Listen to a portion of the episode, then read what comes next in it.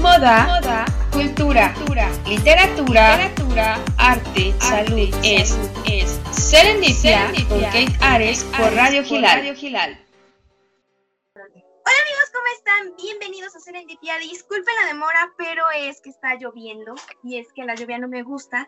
Me gusta, no sé, ¿a ustedes qué les gusta la lluvia o no? Porque a mí las transmisiones me las atrasa, me hace, me juega sucio la lluvia. Así que, amigos, cuéntenme ustedes. Pues sean bienvenidos ya a Serendipia. Hoy ya estamos en viernes, viernes. Y bueno, el día de hoy tenemos mucha música. Así es, porque nos acompaña, yo creo que ustedes lo conocen, amigos de Puebla para el mundo. Él es DJ Cuervo. Uh, por favor, aplausos, aplausos. Hola, ¿cómo estás? Hola, bien, aquí con esta lluvia que adoro la lluvia, tomando un pequeño café para la hiperactividad. Saludos a todos.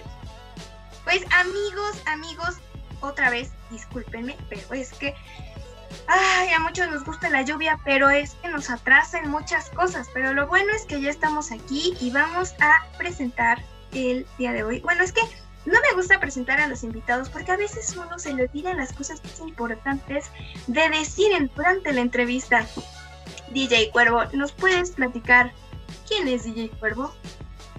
Bueno, DJ Cuervo es una persona que nació en la Ciudad de México en 1970 y que desde 1975-76 eh, se adueñó de la música de The Beatles, de Kiss, de Queen, de rock, que su infancia estuvo llena de demasiadas guitarras y baterías y bajeo de, de bandas internacionales como Kiss, que fueron mis héroes en el 77, 79, y que después maduró y se orilló al New Wave, a la música disco de las de los 80s, que visitó todas las discotecas de la Juárez desde 1985 a 1990 y que en 1989 hizo un primer programa de radio con Andrea Cañedo del entonces Estero Amistad del extinto grupo Asir,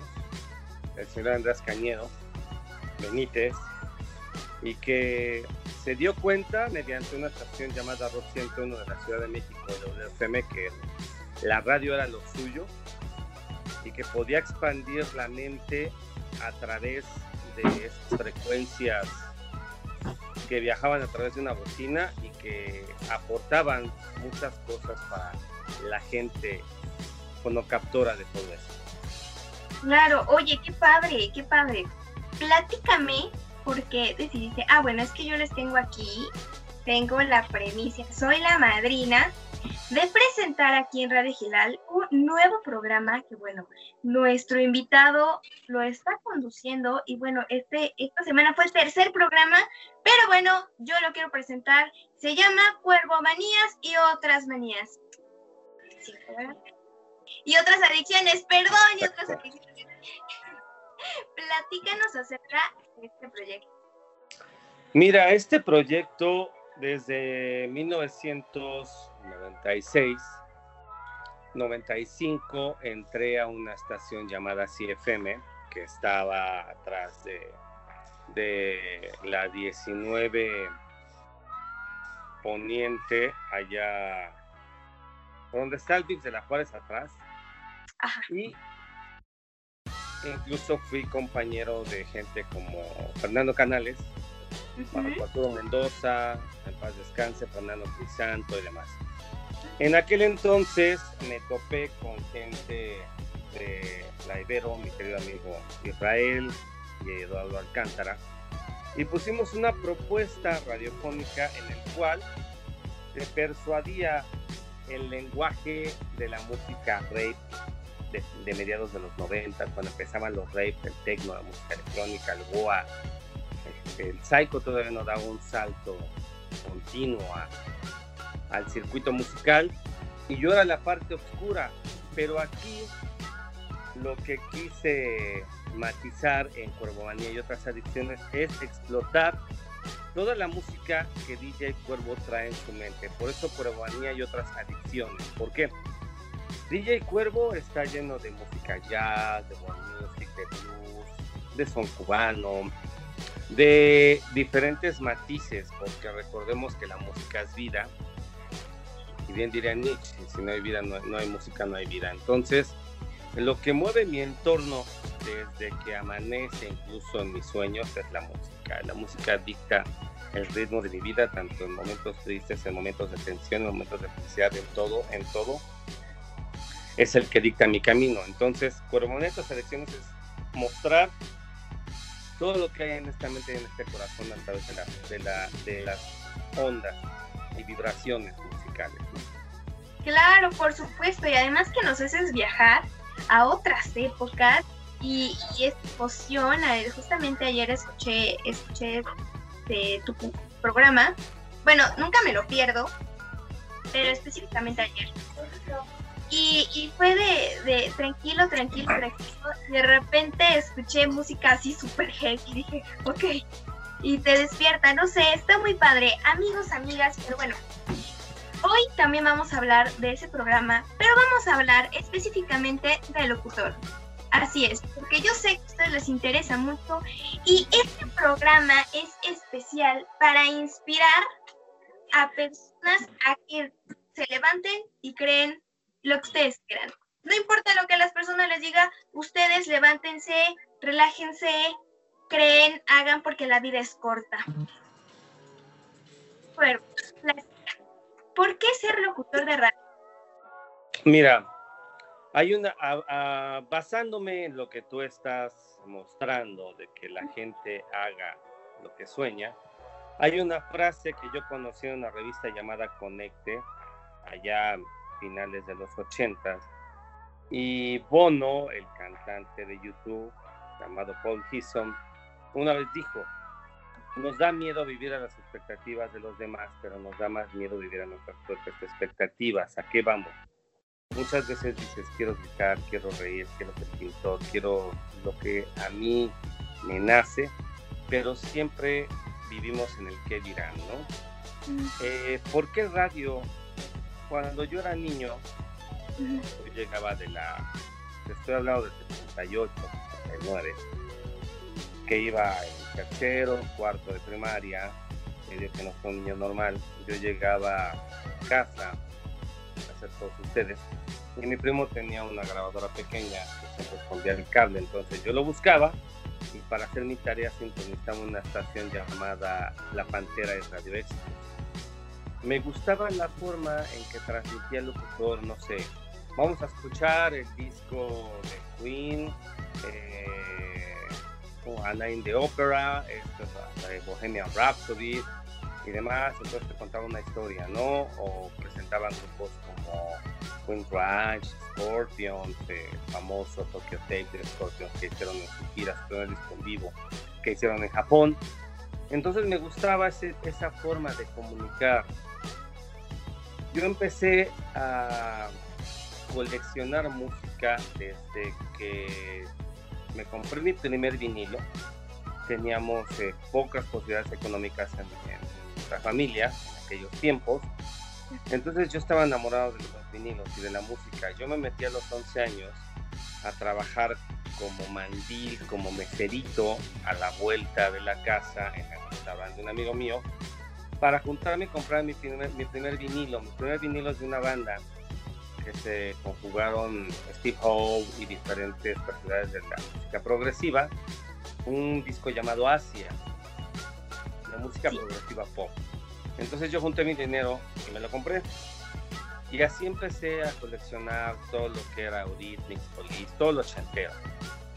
Y gracias a... Después escuché una estación de radio que te la recomiendo, te la recomiendo a todos, llamada Rock 101, que inició a mediados de los 80 y que su mente brillante Luis Gerardo Salas hacía viñetas y tenía una producción radiofónica diferente a la maqueta que manejaban todas las estaciones en aquella época, ¿no? Entonces, me empezó esa cosquilla de se me da yo soy Géminis, entonces se me da mucho la comunicación.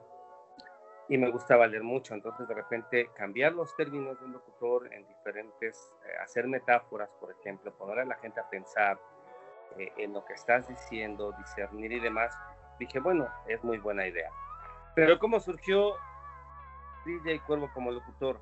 Allá en 1989, después del debut de Joshua Tree de YouTube, conocimos a Andreas Cañeda en una discoteca de la, de la Juárez llamada Pagaía, que era las más fresas entonces empezamos a platicar del disco de YouTube y demás. Yo iba a México, conseguía mis cancioneros, no había internet como ahorita. Pues compraba sus pequeños libros o, gente que vendía las copias y demás. E investigué su carrera, ¿no? Igual de The Cure, que eran mis, grupos favoritos de aquella época. Entonces nos comenta a mi querido amigo José, Antonio Argüelles y a mí que él tenía un espacio, un espacio llamado eh, 21 era un programa nocturno que creo que pasaba miércoles o jueves a las 9 de la noche, 9 a 10. Entonces nos invita y nos dice, ¿por qué no hacemos una especial de YouTube? Y le dije, bueno, lo hagamos. Lo hice, por ahí he de tener el cassette archivado. Entonces me gustó la idea de poder plasmar ideas, mis emociones. Cuando tú estás enfrente del micrófono, lo que tú plasmas son tus emociones. Y lo que haces a través del micrófono es tratar de hacer viajar y sentir y convidar e invitar al radio escucha a que se una a esa a esa pequeña ese pequeño acceso que tienes con la música y con el entonces este, me, me gustó. Y después en 1992 91 me hice amigo de Saúl Arellano que tenía un programa en CFM llamado Bajo las Coladeras pero yo también escuché una estación llamada Stereo Joven en, México, un programa que se llama El Drenaje Profundo, de Jorge Rocha, que era una persona que después conocí gracias a Saúl Arellano, que había viajado a toda Europa cuando existían las Expo España Expo Europa, que tenía música, pero de todo, post, punk, rock, todo lo que te puedas imaginar, y subterráneo, ¿no? Eso me gustaba, lo subterráneo, lo que no tocaban en una estación normalmente. Y me dijo, vente a ayudarme a poner los discos, eh, aprendí mucho de música con él y con Jorge Rocha. Cuando él se quería salir en el 94, me quería dar el programa, pero por políticas obviamente, pues nadie me conocía además. No me lo quisieron dar. Conozco a Israel y a Eduardo Alcántara. Fuimos con una propuesta a CFM en el 95 y te lo juro, medio año pasamos cada lunes o martes yendo a hablar con el director, que era este Marco Arturo Mendoza, hasta que nos dijo, bueno, quiero ver qué material, material tiene. Entonces agarramos, cada quien llevamos nuestras maletas de discos originales, esto es, hasta que dijo, bueno, búsquense sus, sus, eh, patrocinadores y obtuvimos el programa, que duró casi año y medio.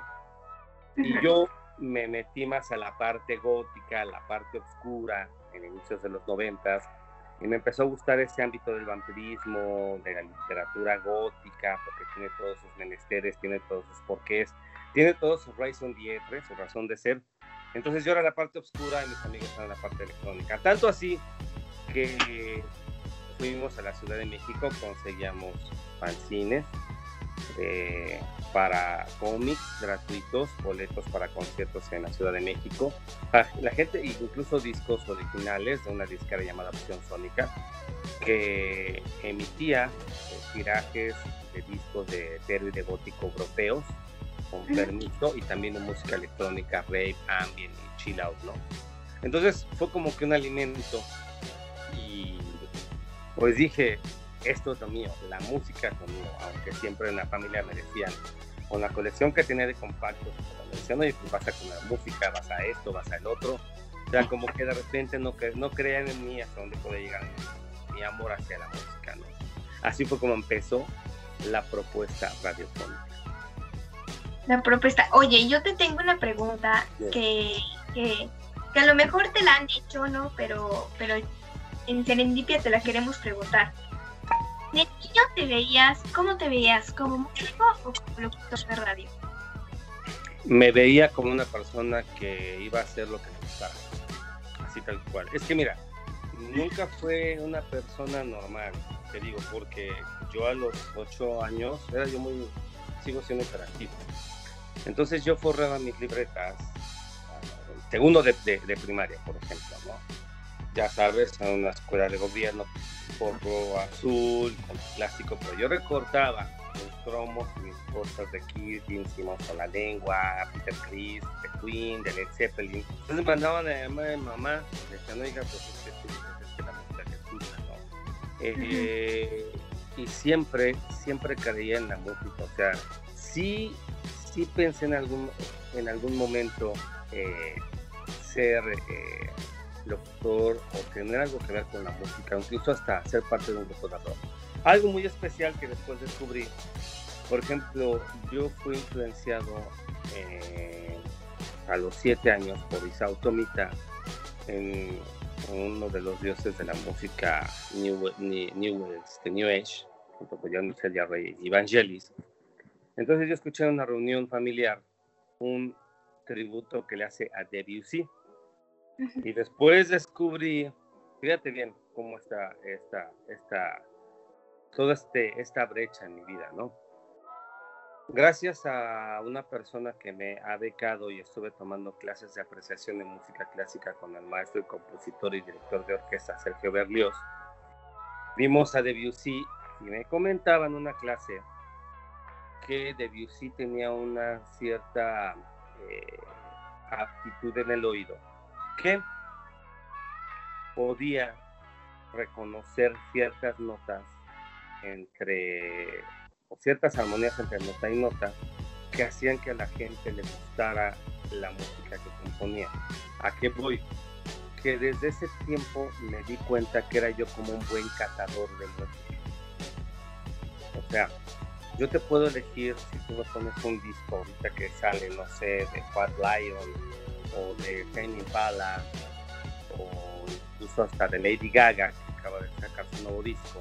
Te puedo decir esta canción es un single, esta canción sí, esta canción no, esta canción sí. Eso es lo que me ha pasado también como DJ. Entonces, eso que descubrí en hacer incluso buenas selecciones que si compraba el disco de Van Halen, que si compraba el disco de Kiss, que si compraba el disco de Queen. Entonces yo iba como que haciendo mi top 10, mi Billboard, ¿no? Y me di cuenta que tenía una actitud exacta en el oído para ser certero en elegir las canciones. Claro, oye, estoy viendo y bueno, he visto, he, visto algunas cosas de, de tu carrera y todo esto. Te sabe, o sea, te admiro muchísimo porque eres un mundo de, de, música, o sea, ¿cuánto tiempo te ha llevado tener, tener este, mm, tanta información acerca de la música? ¿Cuánto tiempo me ha llevado? Mm. Bueno, en 1975, gracias a mi hermana, Guadalupe González, que le mando un, abrazo, pues, está respondiendo de esta pandemia este, terrible una vez me llevó a casa de, un amigo y escuché el Ivy Road de The Beatles.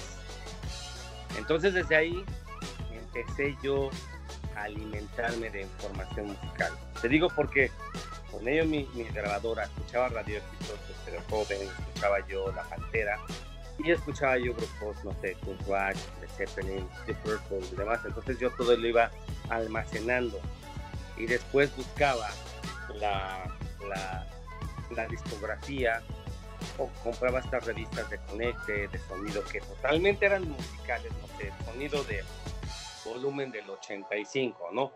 Eh, aparecía el nuevo disco de Kiss, de Queen, de Led Zeppelin. Cuando vino Queen a Puebla, yo quería ir, mis padres me encerraron totalmente. Oh. O sea, toda mi vida estuvo llena de influencia musical, siempre. Cuando murió John Lennon, por ejemplo, lo tengo muy marcado porque yo pues era fan de The Beatles. Y me acuerdo que estaba viendo la Pantera Rosa, cuando en aquel tiempo había un noticiero llamado 60 Minutos de Juan Resile. Y dicen, acabamos de, suspendemos este programa para anunciar que el líder espiritual de The Beatles ha sido eh, acribillado con ocho balazos por David Chapman en su edificio Dakota de la zona de Nueva York. O sea, lloré, literal lloré. Eh, y empecé a recabar, siempre he recabado información, siempre me gusta escuchar las propuestas musicales, las estaciones de radio con propuestas y conectarme, juntarme con personas en las cuales voy a alimentarme de toda esa información o tener intercambio de, ese tipo de información. Entonces, pues yo empecé a, a, de música desde 1975, desde que tenía 5 años. O sea que estuviste en la época, o bueno, fuiste parte de la época más fuerte que yo considero del rock, de la mitad de 1970 hasta antes de los 2000. Bueno, para mí esa fue la mejor época.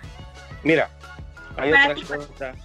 Eh, perdón que Mi hermana, como me lleva 7 años, yo tenía 6 años, 7, mi hermana tenía 14. Entonces estaban de moda las discotecas todavía de luces en la pista y demás. Y ahí ya se iba las tardeadas. Entonces le pedía permiso a mi padre y le decía, sí, pero si vas con tu hermano. Entonces a mí me tocó, yo me ponía a bailar. O sea, mi padre fue Pachuco, entonces nosotros llevamos el ritmo desde la Ciudad de México. Mi padre tiene dos trofeos del Salón México de baile. Entonces, pues yo me iba, me metí las discos de mi hermana porque eran tardeadas, entonces yo me ponía a bailar, conocía Barricuay, conocía Bacará, o sea, música setentera, disco, lo que sea.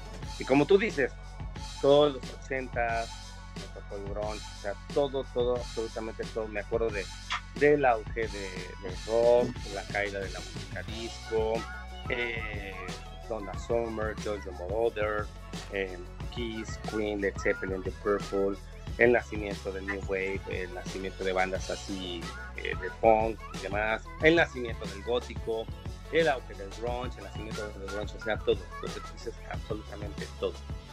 Sí, porque fíjate que pasa algo muy curioso en la música actual. O sea, en lo personal, yo soy de esta generación y la verdad no me gusta la música de ahora, me gusta la música de los noventas para atrás. Porque la música de ahora, o, tú que eres un máster en esto, en esto de la, de la música del rock y de todo, de todo esto de la música gótica, ¿qué te parece? Vamos a ser sinceros, vamos a ser honestos, amigos, si, si, si, este, si alguien se siente ofendido, perdón, pero ¿cuál es tu punto de opinión de la música actual? Mira, eh, desgraciadamente la música actual, y te lo digo así de lleno, porque yo platiqué con una persona que incluso es, está en una maestría y que da clases de producción musical en Audla, eh, me comentaba que Disney es un emporio grande y que está metiendo las manos y está seduciendo a los medios para que el reggaetón subsista porque es su medio socioeconómico más fuerte y que obviamente está como que llevando a que se venda y se venda y haciendo ciega a la gente de poderse dar cuenta que hay otras cosas que suenan bien. Eh, por ejemplo, cosas que suenan bien y que tienen su, su alegoría y su trayectoria. Weekend este compositor es muy bueno, tiene muy buena propuesta electrónica y que incluso tomó un pequeño sampleo de, Fear for Fear para sacar un éxito que la voy a conocer. Eh, gente como te digo, Tiny Impala, por ejemplo, como Arcade Fire. O sea, sí hay ciertas eh, eh, certezas en la, en la formación que hacen. Y toman mucha influencia de los sonidos ochenteros. Ahorita está totalmente de lleno el reto, totalmente, totalmente. Por ejemplo, hay bandas nuevas que todos les llaman post-punk, el aje del post-punk, post-punk para aquí, post-punk para allá, ya todo es post-punk, el famoso shoegaze, que fue a, a, inicios de los 90, con muchos sellos como 4AD, y que el shoegaze estaba catalogado como música depresiva y que siempre estaban tocando la guitarra y viendo el pedal, ¿no? Hacia abajo. Entonces hay términos que están volviendo a la vida, pero este túnel, conexión que tenemos con los 80. La serie de Dark, por ejemplo, totalmente ochentera. La serie de Stephen King, Stranger Things, totalmente ochentera. Hay mucha conexión con los 80. Pero sí falta, hay pocas cosas, sí las hay, pero son muy subterráneas. Yo lo veo en Power Records, ¿no? Llega gente, oye, tienes el nuevo de DJ Balvin, tienes el, nuevo disco de esto, tienes el disco del otro, entonces de repente dices, pero que hay muchos adolescentes, mucha gente joven que llega y que pide buen rock. Nosotros han llegado niños con sus papás de, oye, pues es que me acuerdo que hace unos tres años yo tengo mi chaleco lleno de pines eh, en Tower, he tenido de David Bowie. Llega una niña de unos nueve años a pedirme un disco de David Bowie con su mamá y su papá. Me dio tanto gusto que le dije, mira, hija, te voy a regalar este. Y la niña fue encantada.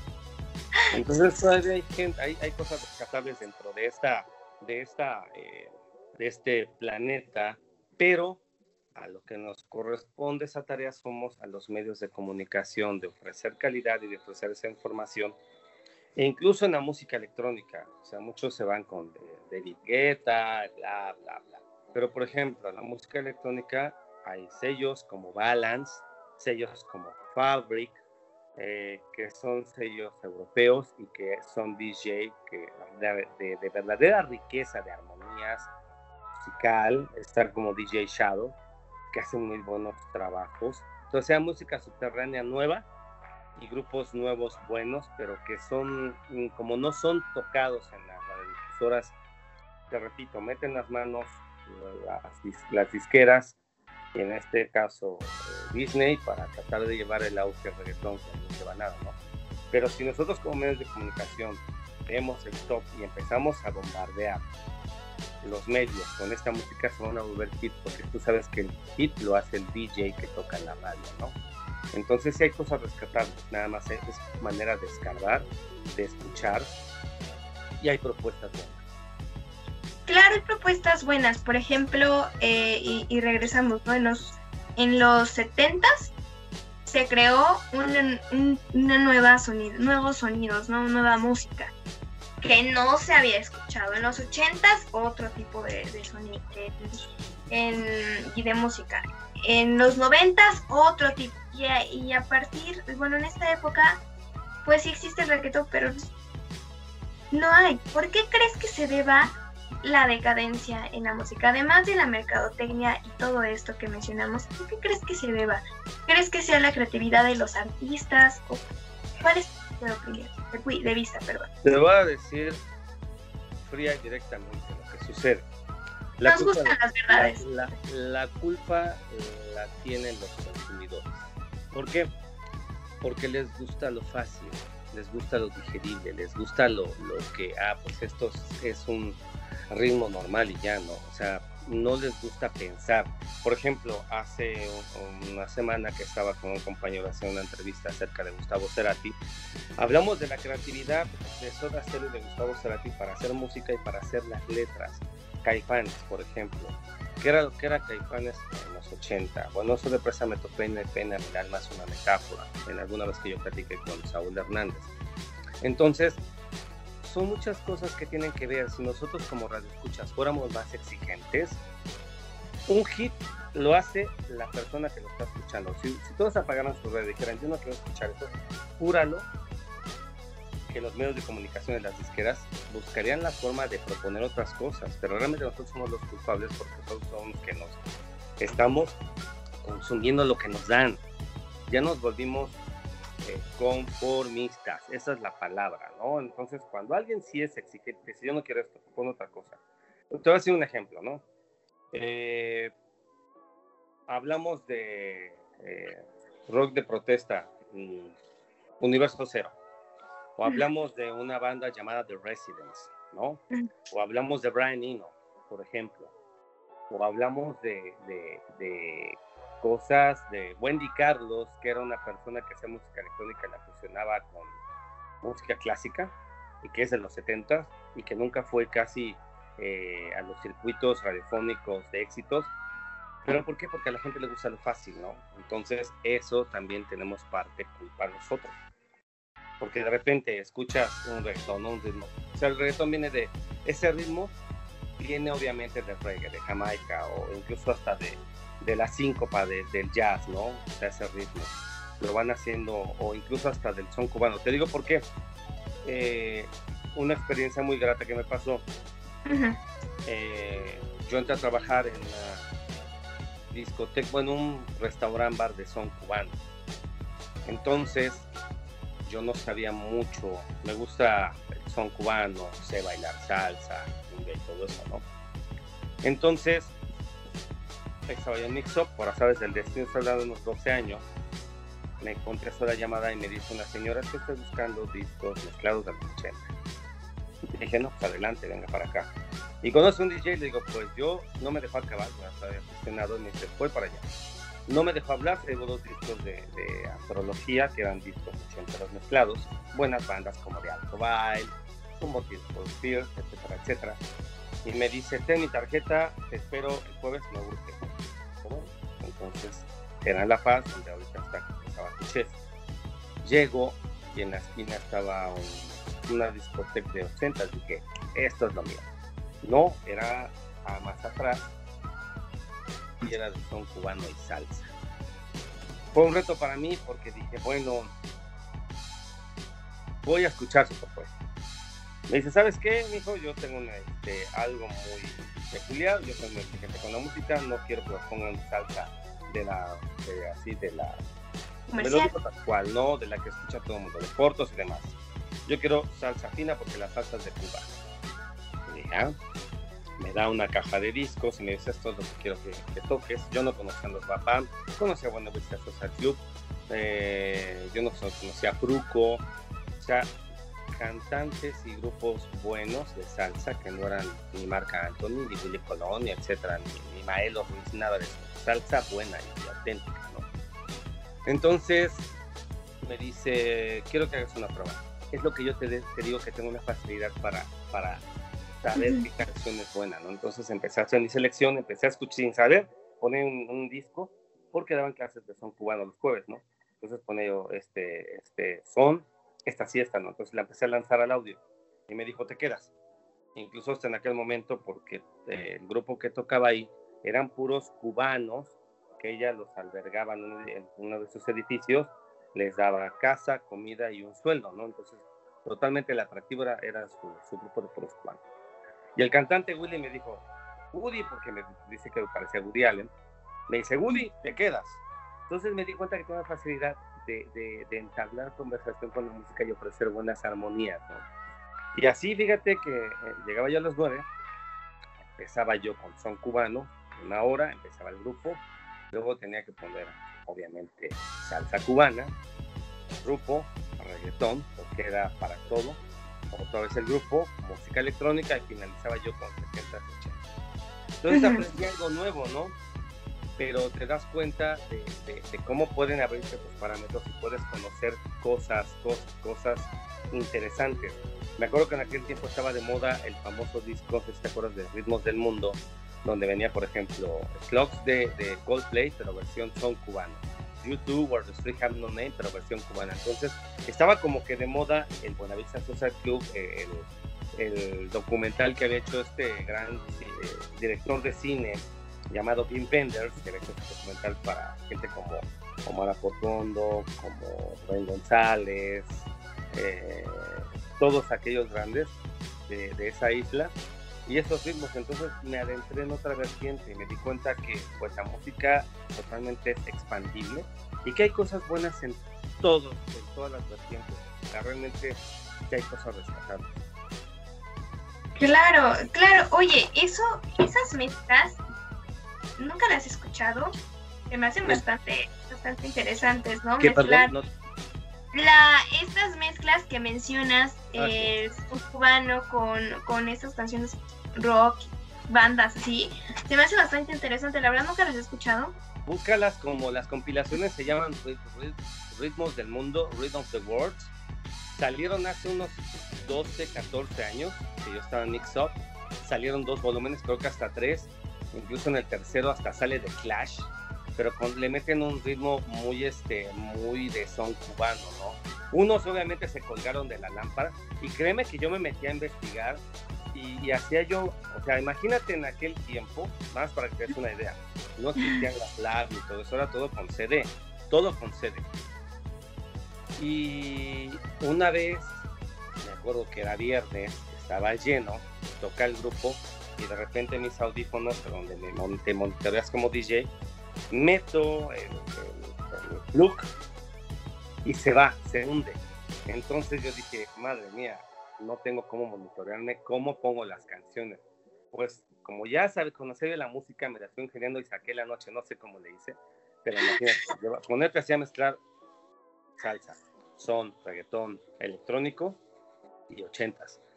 Y cuando acabó la noche dije, pero sí es interesante, perdón, incluso me metí a, también te los recomiendo, hay una compilación de Putumayo que muestra, es un sello como Real World que tiene Peter Gabriel, que se va por todo el mundo y hace, no sé, un especial de blues, pero esa compilación se da la tarea de sacar a los mejores artistas no conocidos de cada lugar del mundo para que ofrezcan su música. Yo descubrí en un especial de salsa de Putumayo una banda de Noruega de salsa y que se llamaba Sol de Medianoche. Una salsa de lo más sabrosa y rítmica que la ponía. Y a la señora le encantó tanto que duré un año trabajando ahí. Un año. Ok. Trabajaba yo mix up, o sea, jueves, viernes y sábado pues, descansaba, dormía yo tres horas, cuatro. Y me iba yo a trabajar a mix up al otro día. O sea, me gustaba mi trabajo. Oye, es que era lo que más te gustaba. Bueno, lo que más te gusta, la música. música, trabajo, dinero, bienvenido. bueno. Así es. Ahora, en cuestión de, ya hablamos un poco de, de, tu vida como DJ. Ahora platícanos. durante las entrevistas que has realizado a través del tiempo como locutor, ¿cuál ha sido el personaje que más te ha impactado entrevistar?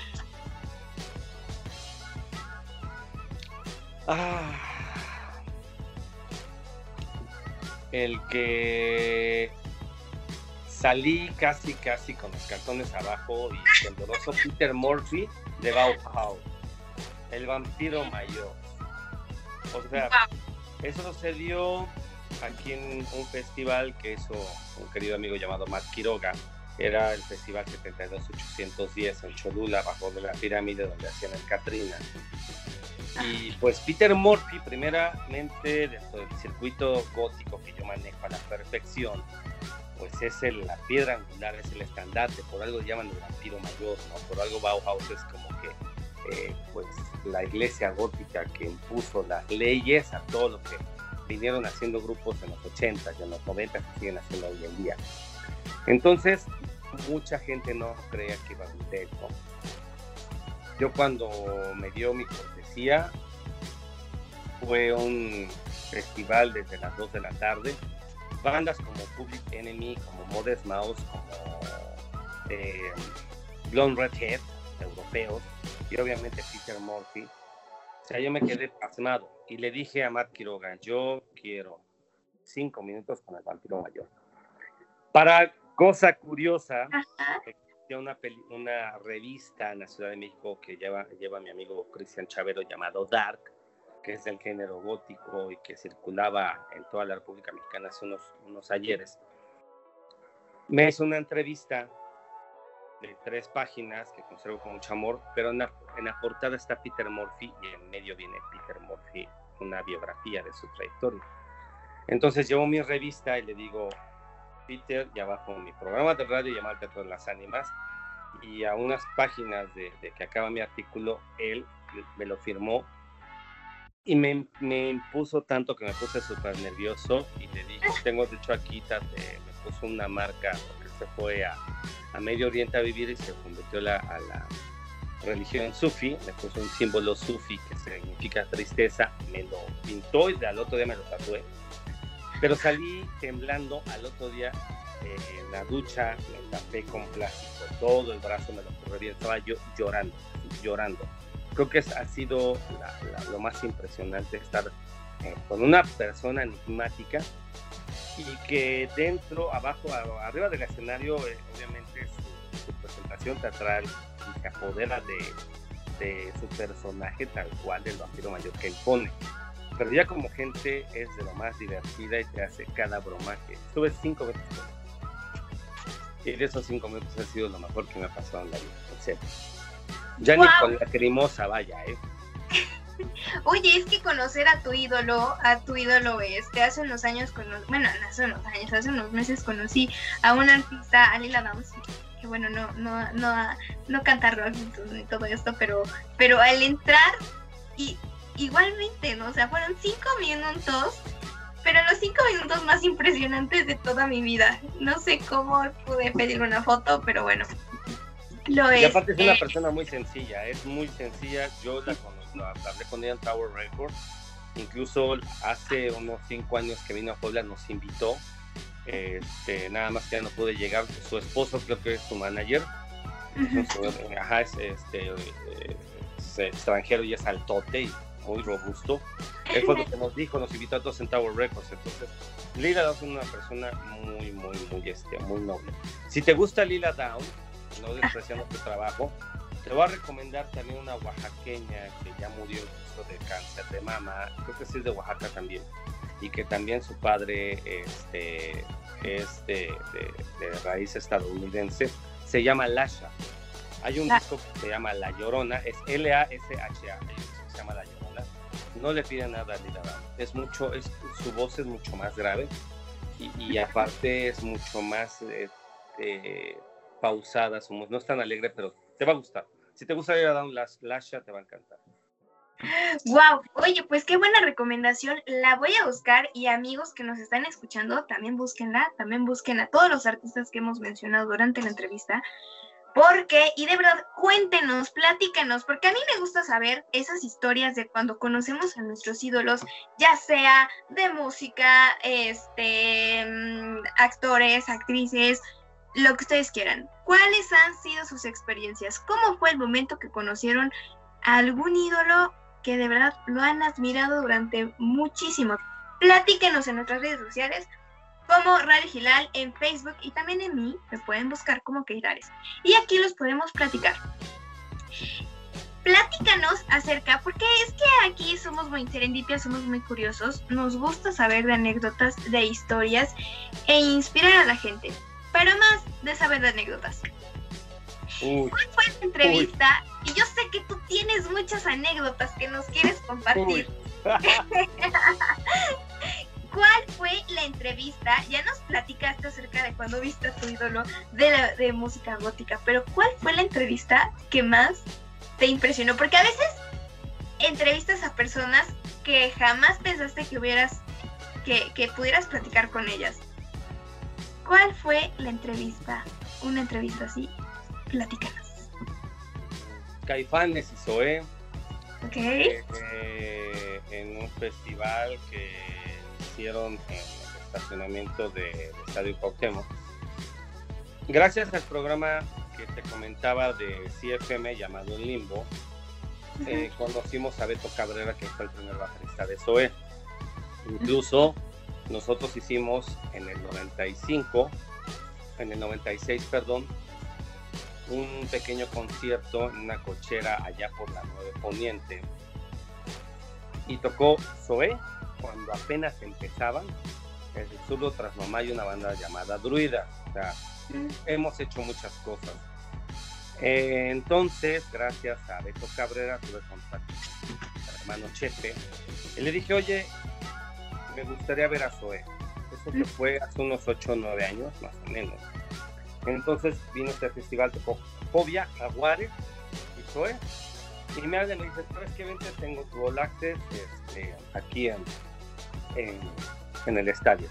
Salió por mí, entré al camerino de Zoe, platiqué con Sergio, con León, no entrevistas, una plática, y salgo, porque me acuerdo que en aquel entonces era Fobia, Zoé y cerró Jaguares.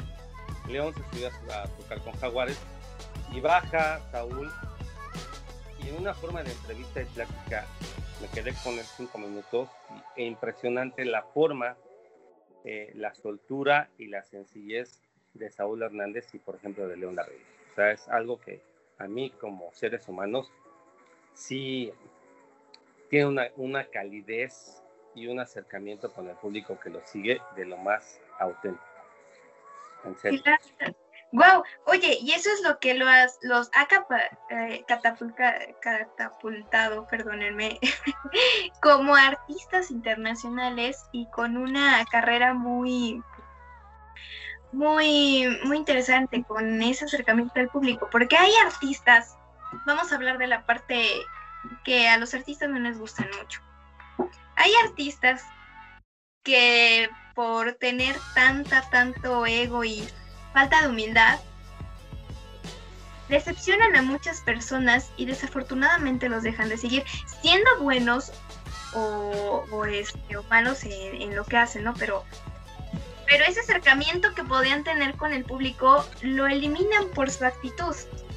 A mí, me tocó, a mí me tocó ver cuando le aventaron el tortazo a José Manero banda, estábamos en Tower Records, estaba tocando su acústico y le aventaron una tota A mí me tocó verlo así, tal cual.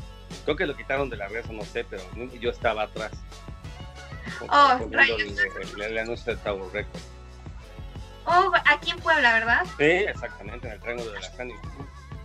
Sí, sí, sí. Ah, pues a mí me tocó también, a lo mejor, a lo mejor te vi ahí porque yo también entré ahí, bueno, este, pasé a comprar unas cosas, pero sí entré ahí. No vi el tortazo, pero yo creo que entré antes. Es muy, muy, muy divertido esta, este mundo. Ahora vamos a hablar de esos artistas con poca humildad. ¿Alguna vez te ha tocado algún artista así? Mm, fíjate que no, porque sí soy selectivo en las personas que, que me que entrevisto, que me acerco. Fíjate que no. Diré a mi papá, no vayas a donde no te llaman, no, lo sientes mala vibra. Eh, incluso he estado con, con Enjambre, que incluso su manager salió por mi hija y por mí en el auditorio de la de CCU por nosotros, nos metió al camerino, nos invitaron los dos hermanos de Hambre a, tomar whisky, a comer, o sea, la, humildad más increíble que te puede. Lo que sí son un poco, un poco alzados son los de la cremosa. Tilo Wolf, yo sé que eh, a lo mejor para muchos es Dios, el estandarte del gótico, pero sí es un poquito alzado, es algo que, que sí se cree aquí como la gran hegemonía eh, y, la ley gótica, pero sí, esa ha sido la persona que me ha molestado un poco. Ah, Oh, desgraciadamente así es amigos, a veces tus ídolos te pueden decepcionar con su actitud, pero bueno, esto es una guerra de entre amor y odio. Hay que amarlos, hay que amar la música, lo importante es que nos une la música. Así es. ¿Por qué? Ahora vámonos, porque yo he tenido mucha curiosidad desde que empezó el programa. ¿Por qué escoger como seudónimo DJ Cuervo? Bueno, muchos se preguntan y lo asocian con la película. Nada que ver. Te, voy a contar la, voy a contar la historia. Yo fui scout desde 1979 hasta 1986. Estuve en el grupo 25, que estaba en la 31 Poniente y la 11 Norte, en una ex hacienda, que en aquel tiempo tenía Ilsa, una empresa que desapareció hace mucho tiempo. Y después me fui al grupo 16, que estaban a 31 en la 5 Sur. Yo era una, como siempre he sido muy hiperactivo, era una persona demasiado juguetona y demasiado vivaz y, molona, ¿no? O muy chingaquerita, digamos, así, seamos francos. Sí somos los genios, discúlpenos. Exactamente, entonces, entonces, eh, aparte yo no medía, este, pues peligros, no, yo una vez me me caí con los ojos vendados de tres metros encima de piedras en una, en una pues presa seca, no me quedé paralítico porque Dios es grande, entonces estaba yo muy aventado. Y aparte como estaba yo chinga, chinga, chinga, desde, incluso desde la primaria, yo acababa mis tareas o mi trabajo y estaba yo fregando punto, entonces siempre cada año mandaban a la secundaria, mandaban a llamar a mi mamá y a mi hermana de que oiga pues que soy ¿sabe qué? si quiere tenerlo quieto, manténgalo ocupado. Entonces, no sé si recordarán a esos cuervos chingaqueditos que pasaban en las películas, en las caricaturas de Box Bunny. ¿Ves que unos cuervos que están por eso me pusieron el cuervo? O sea, mis compañeros de, patrulla, scouts, me dijeron, tú eres el cuervo. Mi amigo, mi querido amigo Jorge Ramírez Pérez, muy, muy buen amigo de la secundaria, hermanos en aquel tiempo, me puso el cuervo. Estoy hablando del 85, 86. Entonces, eh, que también lo tengo en las redes a mi querido eh, jefe de tropa, mi querido Juan Carlos este, Serrano. Antes me decían el muñeco porque era yo flaquito, blanquito, entonces me peinaba mi mamá con mi, gel o mi, mi, limón en aquel tiempo, con agua, entonces me traían bien peinadito, yo flaquito, me decían el muñeco. Después me cambiaron al cuervo y ahí fue donde se me quedó. Después, obviamente, me adentré en el 90, 99 a la escena pura gótica, sale la película del cuervo y pues dije, ¿qué, qué personaje? Porque debes de crear en el radio un perfil que la gente te identifique. Entonces, cuervo. Y ya después, como empecé a hacerle al matiz del DJ, dije, pues DJ Cuervo, ya, se me quedó. Entonces ya todo el mundo pues ya me ubica como el Cuervo, ¿no? Eh, incluso en aquel tiempo, cuando estuve en Radio WAP, desde el 2001, en Tehuacán, en Estero Luz, todos me conocían por el cuero, muy pocas personas sabían cómo me llamo. Ande hasta en el trabajo, cuero para acá, cuero para allá, todo el mundo. Entonces ya se me quedó el mote. Bastante, bastante divertida la anécdota. exactamente. Pero es que comprendan, los genios somos hiperactivos, no nos podemos quedar quietos, nos tienen que dar actividades. Así es, desgraciadamente. Solamente les queda amarnos y, tenernos paciencia. Así es. Así es, sí. Timo, discúlpenos, pero bueno. DJ Cuervo, platícanos. ¿Alguna vez has guiado a un grupo? O, o, qué consejo, mejor dicho, qué consejo le darías a un grupo que apenas está empezando en el mundo de la música? Mira, he conocido varios muy buenos. Yo lo que creo que deben hacer es mantenerse, o un consejo que yo les puedo dar es mantenerse unidos y que su propuesta la den a conocer en aquellos tiempos, en los 90, hubo muy buenos grupos, un grupo muy querido en Puebla de la escena gótica llamada Deuteronomio, pero por diferencias en el grupo ya nos siguieron, yo pienso que ellos hubieran trascendido. Así empezó Santa Sabina, así empezó Caipanes, así empezó la Mágica Vecindad, entonces la Cuca de Guadalajara, entonces yo pienso que esos grupos deben tener unificación primera, armonía, comunicación y ganas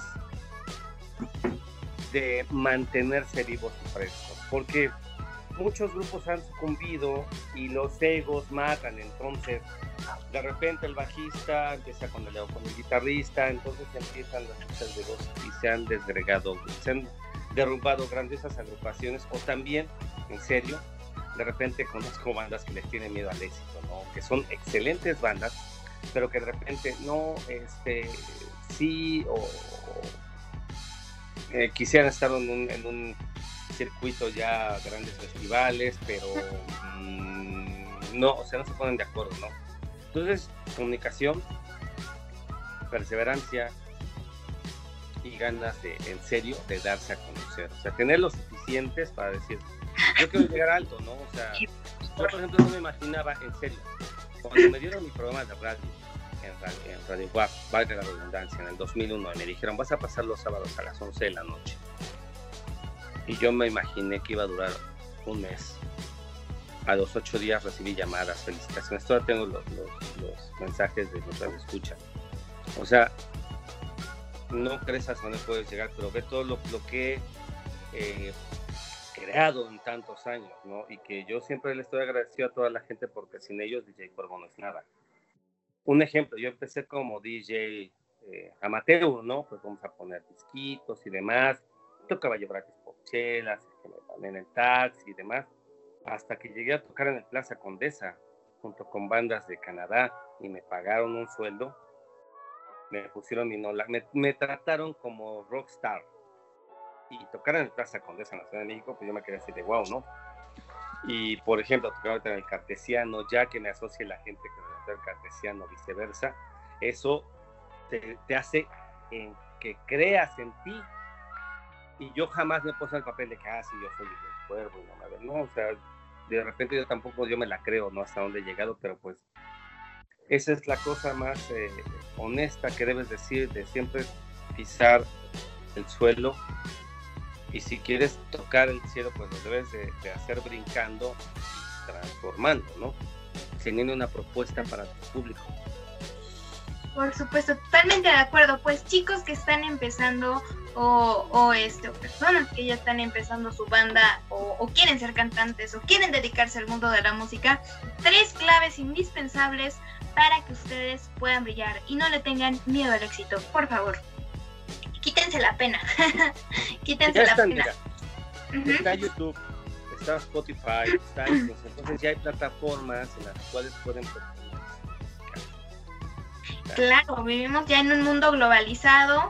Facebook, este, YouTube, todas estas plataformas están, están, están al día y pues lo mejor que pueden hacer es unirse a ellas.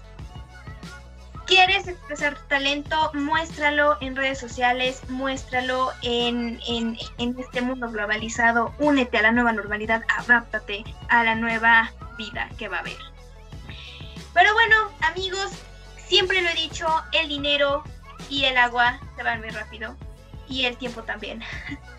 Nuestra entrevista ya está por finalizar y bueno, yo estoy súper feliz y súper agradecida que DJ Cuervo esté aquí en Serendipia hoy.